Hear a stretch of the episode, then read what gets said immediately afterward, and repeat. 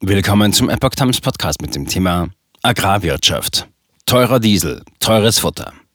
Landwirte in der Zwickmühle. Ein Artikel von Epoch Times vom 29. März 2022. Der Krieg in der Ukraine hat Nutztierhalter in Schwierigkeiten gebracht. Sie treffen extrem gestiegene Kosten für Futter, Energie und Dünger besonders hart.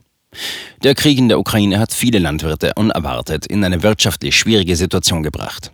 Fehlende Weizenlieferungen aus dem osteuropäischen Land haben die weltweiten Warenströme umgeleitet. Futter, Düngemittel und Energie sind stark im Preis gestiegen. Ob die Landwirte ihrerseits ihre deutlich höheren Kosten weitergeben können, ist noch nicht klar.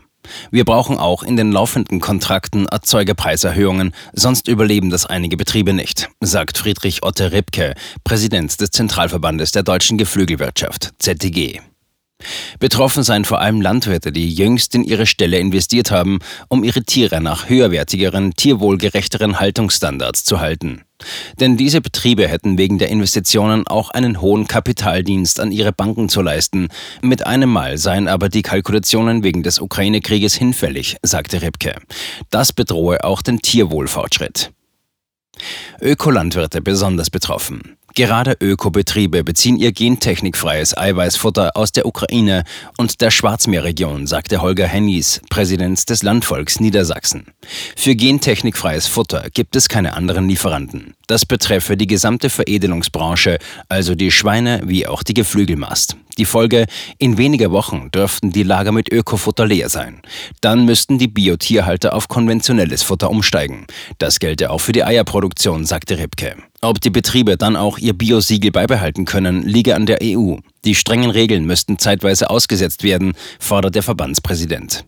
Gerade die Tierhalter bekommen die extrem gestiegenen Preise zu spüren. Das gilt nicht zuletzt für die Schweinehalter, die in den vergangenen zwei Jahren ohnehin schon unter dramatisch niedrigen Erzeugerpreisen gelitten hatten, berichtet Hubertus Berges, der im Landkreis Kloppenburg Schweine mästet.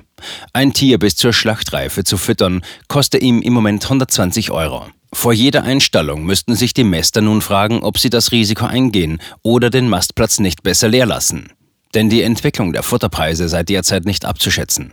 Vor vier Wochen habe ich für eine Futterlieferung noch 24 Euro pro 100 Kilo bezahlt. Jetzt stehen da fast 40 Euro pro 100 Kilo. Das ist Wahnsinn. Im Geflügelbereich hätten die Putenhalter bereits 20 Prozent Leerstand in den Ställen, sagte Rebke. Diese Entwicklung habe schon vor dem Ukraine-Krieg eingesetzt, weil sie keine auskömmlichen Preise mehr erzielten.